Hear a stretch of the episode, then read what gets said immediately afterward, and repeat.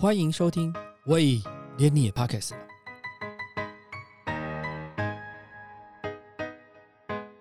大家好，我是威廉，今天要跟各位来讨论一本书，时报出版社的《为什么有钱人先吃最喜欢的菜：五十五条思考法则》，换一颗有钱人的投资脑。我想几年前呢，有流行一本书叫做《秘密》。又有一本书叫做《富爸爸》。如果你把《富爸爸》跟《秘密》结合在一起，大概内容就是今天的这本书。关于有钱人的这件事情啊，有好几种不同的有钱方式。有的呢是天生有钱，因为出生的家庭背景注定就是有钱；有的是后天努力有钱，因为经营事业、工作、投资。我常在思考有钱这件事情哈。也因为工作关系，常常有人拿着案子来登门拜访。但是我总想哦，如果这个富比士排行榜里面的有钱人哈没做的事，我想这些事情大概都不太容易成功。所以你看，全球的富比士排行榜里面，很少因为有因为中乐透而登上排行榜的。所以我想哈，要靠乐透来变成有钱人这件事情，我就觉得不太可能。那这本书啊，为什么有钱人先吃最喜欢的菜？这本书是由视野一成写的。视野一成他原本哈在自己经营事业，而经过失败，然后来成功被挖掘去当秃鹰基金的经理人。那我们在谈这本书之前哈，我想先聊一下日本的所谓的泡沫十年。我们常在看日剧看到的很多主题是以日本的泡沫十年为主轴啊。在一九八零年代，日本在战后复兴来到一个高潮啊，利率水准比较低，然后资金容易取得，让当时日本的企业家在全球呼风唤雨啊。所以，日本那时候普遍有个情绪，就是随着二次战后的这个情绪的爆发，他们希望用经济的能力征服这个世界哦。所以呢，你就到处去扩张买房地产啊，或者是到处插旗日本的经济体。可是到了一九八九年哈，日本央行对于国内的经济哦开始有一些疑虑，就开始紧缩市场，利率转转在十八个月之内哈，从贴现率啊调升了三点五个百分点啊。就把这个大泡泡戳破，就引来了随着日本失落的十年，就泡沫经济的十年。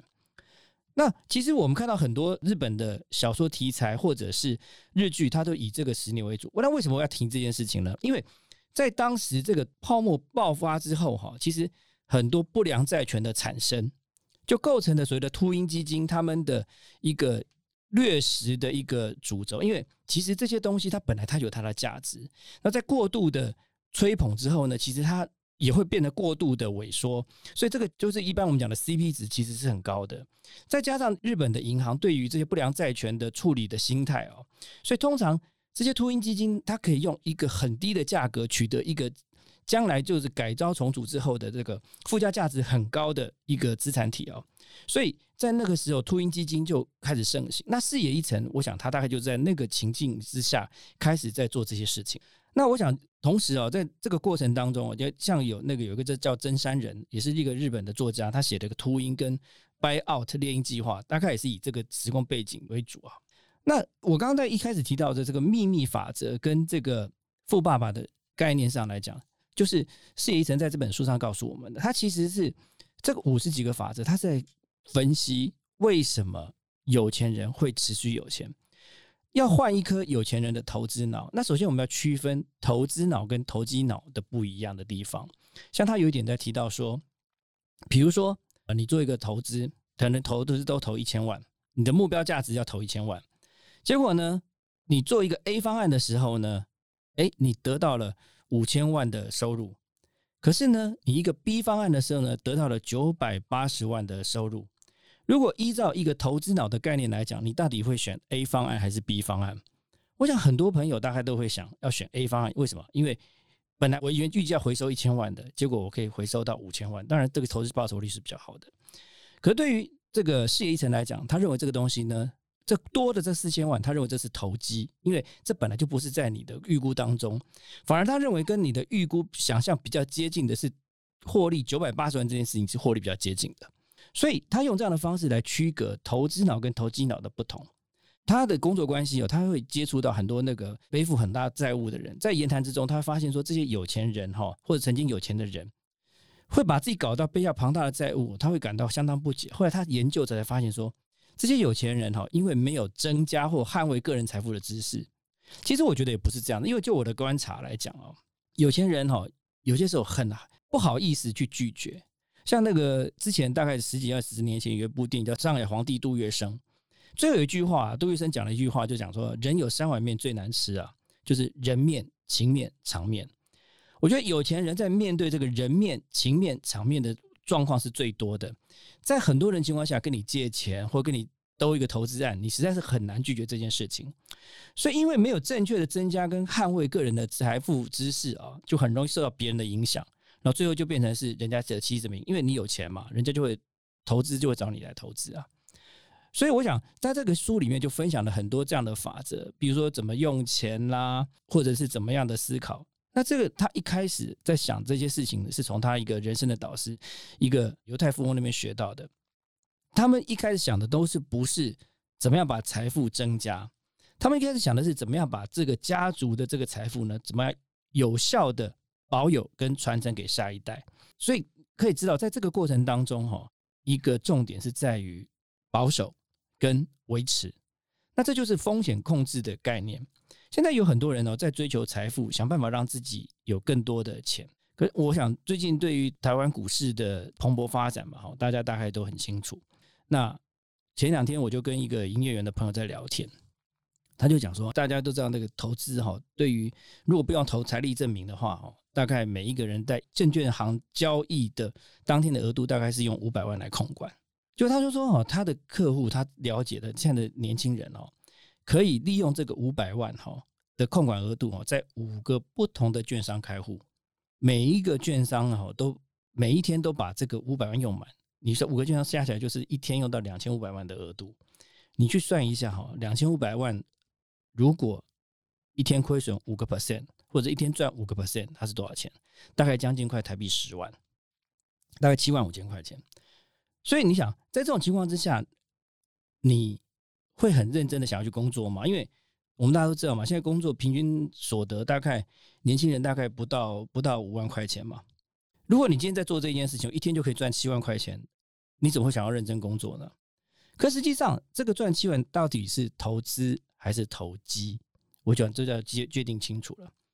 所以我想，在这个因为变成有钱人这件事情上面来讲，从你从富比士看，从来没有投机做股票的人。站在富比士排行榜的前面嘛，所以你就知道说，要这样子变成有钱人是有困难的。所以我认为说，在整个这个书上他所讲的这五十五个法则里面哦，大概大家可以去讨论一下，然后去观察。那我觉得比较有意思的，就是其中有一个青蛙的故事啊。他说有一只青蛙哈，有一天看到他一个青蛙朋友回到这个池塘来，他本来是这个对啊，这个青蛙朋友是在这个池塘，后来离开了。他发现这回来这个朋友哈，非常的干净。然后他觉得很帅气，所以呢，他就学他，他想要学他，所以他就在这个池子里面就不断的在洗自己的身体，想要维持跟那只青蛙一样的干净。可是呢，他怎么洗都洗不干净，就觉得很奇怪，为什么人家洗澡就洗洗的干净，为什么我洗澡洗不干净呢？就后来他研究结果发现，哦，原来我的池塘的水很脏，因为用脏的水洗澡，它就不会变干净。所以呢，他就发起了一个活动，就告诉他所有的这个池塘里面的朋友说：“哎，你看那个那个青蛙多帅啊！我们要跟他一样，所以我们应该把我们的环境整理好。”可是很失望的是，没有一只青蛙受到他的感染，要向他学习。所以呢，他就很失落的就离开这个池塘。然后呢，慢慢慢慢慢找到了那只青蛙来的那个池塘。哎，他发现那池塘又大又干净。所以他就很感伤，就回去跟他的那些原来旧池塘那些朋友讲说：“哎，那边有一个很漂亮的池塘，我们一起去好不好？”就没有任何人受到他感召，跟他一起去那个新的池塘。所以呢，他就一个人落寞的回到那个池塘去，然后在思考说：“哎，为什么大家都不来这么好的地方？”结果呢，旁边一只老青蛙出现了，就问他说：“你在到底在难过什么？”他就说：“你看这个地方这么好，我跟大家讲，大家都不来。”那老先生问他一件事情，说：“那你一开始怎么想到要来这个地方？”他就说：“因为哈，他看到某一只青蛙。”他说：“对吗？”其实呢，自己发自内心的这个动力才是重要的。别人告诉你啊，怎么讲你都是不会听。所以呢，其实你要变成一个不一样的生活，并不是要靠别人不断的告诉你，而是啊你自己要发自内心的有想要去改变，然后想要学习，然后去寻找那样的环境，你就会发生改变。所以我觉得那个青蛙故事蛮有意思的。另外，他有提到一个黑羊跟白羊的例子。他说，像日本的环境里面，哈，多数的人哦，就像白羊。你看哦，一群白羊里面有一只黑羊哦，今天黑羊是很明显的，而且会被讨厌的。那在日本的社会里面哦，其实大家都不想要当那只黑羊，所以呢，你看日本的环境里面，大家都是很保守的在工作，就是呃维持他正常的生活起居，然后下班了大家去居酒屋喝酒，就大家一起去，然后你看日剧都是这样子嘛，哦，然后一起下班，一起喝酒，然后一起回家，然后到点的时候呢，别人不敢下班，他自己也不敢下班，所以。你才会有一个那个去年有一个日剧叫做什么到点下班的那个那个小姐嘛，说时间到她就下班嘛，所以就发现说，其实因为在那个群聚的氛围之下呢，个人的形式形态主义哦是很容易引起别人的侧目，所以在那种环境的氛围下，他是不想这样子的。可是呢，视野一层，他认为说哈，当黑羊没有什么不好，因为黑羊它有独立思考的模式，它特立独行，它容易被看见。所以我觉得这个黑羊跟这个白羊的故事，哈，其实在《事业神》这本的法则里面，其实大家也是可以参考的。最后哈，我觉得这个书里面哈，他一直在告诉我们一件事情：你必须哈去在一个环境下变成那个东西。怎么讲？比如说，我们讲佛家有一个概念叫做“种什么因得什么果”。你想要收获苹果，你种木瓜你就得不到；你想要收获榴莲，你种苹果你就得不到。所以你要变成有钱人，首先你要去想想看，有钱人到底他在做什么事情嘛？他在什么样的环境下出现？他经过什么样的历程？所以，如果我们把这个有钱的这件事情，如果把自己期待变成有钱这件事情呢，我们把它变成是一个想象来讲，第一个，我们有个目标就是要有钱。那有钱是一个终极目标。那什么样的有钱方式？到底是一千万的叫有钱，还是五百万的叫有钱？还是一亿叫有钱，还是十亿叫有钱？对你来讲，你要先 define 那件事情，你要的目标是什么？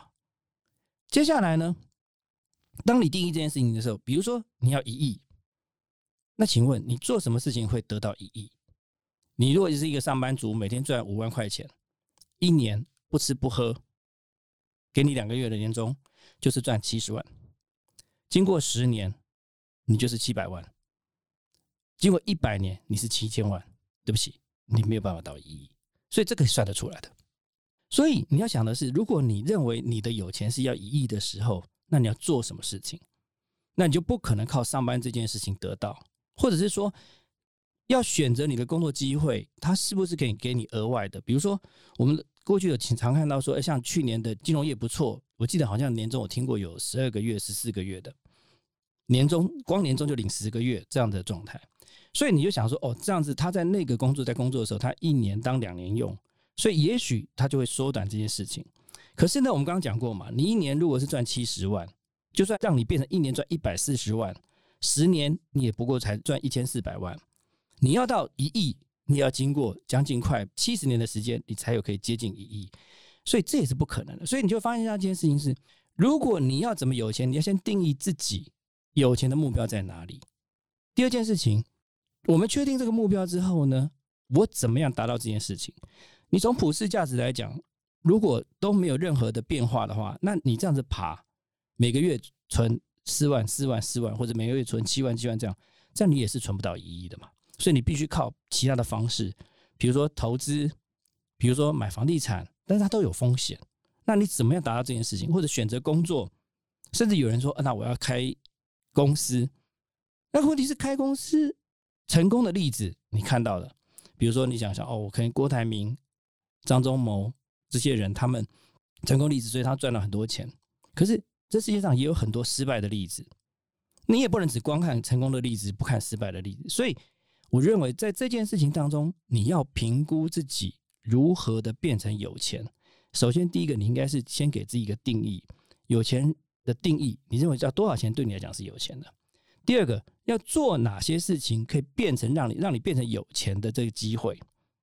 那这些事情都一步一步都要考虑。所以，我觉得这本书一个好处的地方就是，慢慢的、慢慢的在看这件事情、这些书的时候，你开始要去思考。这本书它并不是要教你怎么去投资，而是要提供一些不同的概念，比如说他其中有讲一个，有些人喜欢吃的菜到底是上桌的时候是先吃还是后吃？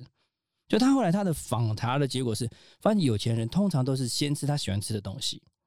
那这件事情呢，他就思考为什么是这个样子？因为比如说你有十道菜，如果你要把这道菜留到最后吃，你会发现是可能你前面吃九道之后，第十道你吃不下了，所以你最喜欢这一道，你可能没办法吃到它。或者说你在你饥饿的状态之下，你吃的东西是最美味的。所以当今天这个东西又是你喜欢吃的，又是在最饥饿状态下，其实你的边际效应应该是最高的。可你发现说，你只你的肚子已经被其他东西填饱之后呢，可能对这件事情来讲，你的效益就没那么好。所以他就告诉我们说，其实呢，他认为有钱人的思考模式是注重的是现在，什么时候去享受这件事情。所以我想这本书啊。我简单的分享这几个观点，它总共有五十五个，其实每个观点都蛮有意思的，而且他会用一些小故事来带这件事情。他有他提到几个呃买卖车子的问题，A 车跟 B 车啦，还有刚刚讲过黑羊白羊啦，然后他有讲过电锅啦，或者是其他的这些生活上的例子来举例来 maybe 让我们觉得说，为什么今天我们过去思考的模式到底是投资脑还是工作脑还是投机脑？我们先把我们自己脑袋的东西定义清楚之后呢，我想对于接下来你要追求你的人生目标的价值，这可能会比较有帮助的。那我今天的分享到此结束，谢谢大家，感谢你收听。喂，连你也 pockets 了。如果你喜欢我们的节目的话，请记得帮我们按赞、订阅、加分享，也欢迎留言告诉我们你对节目的想法，或者是想听的主题哦。谢谢你。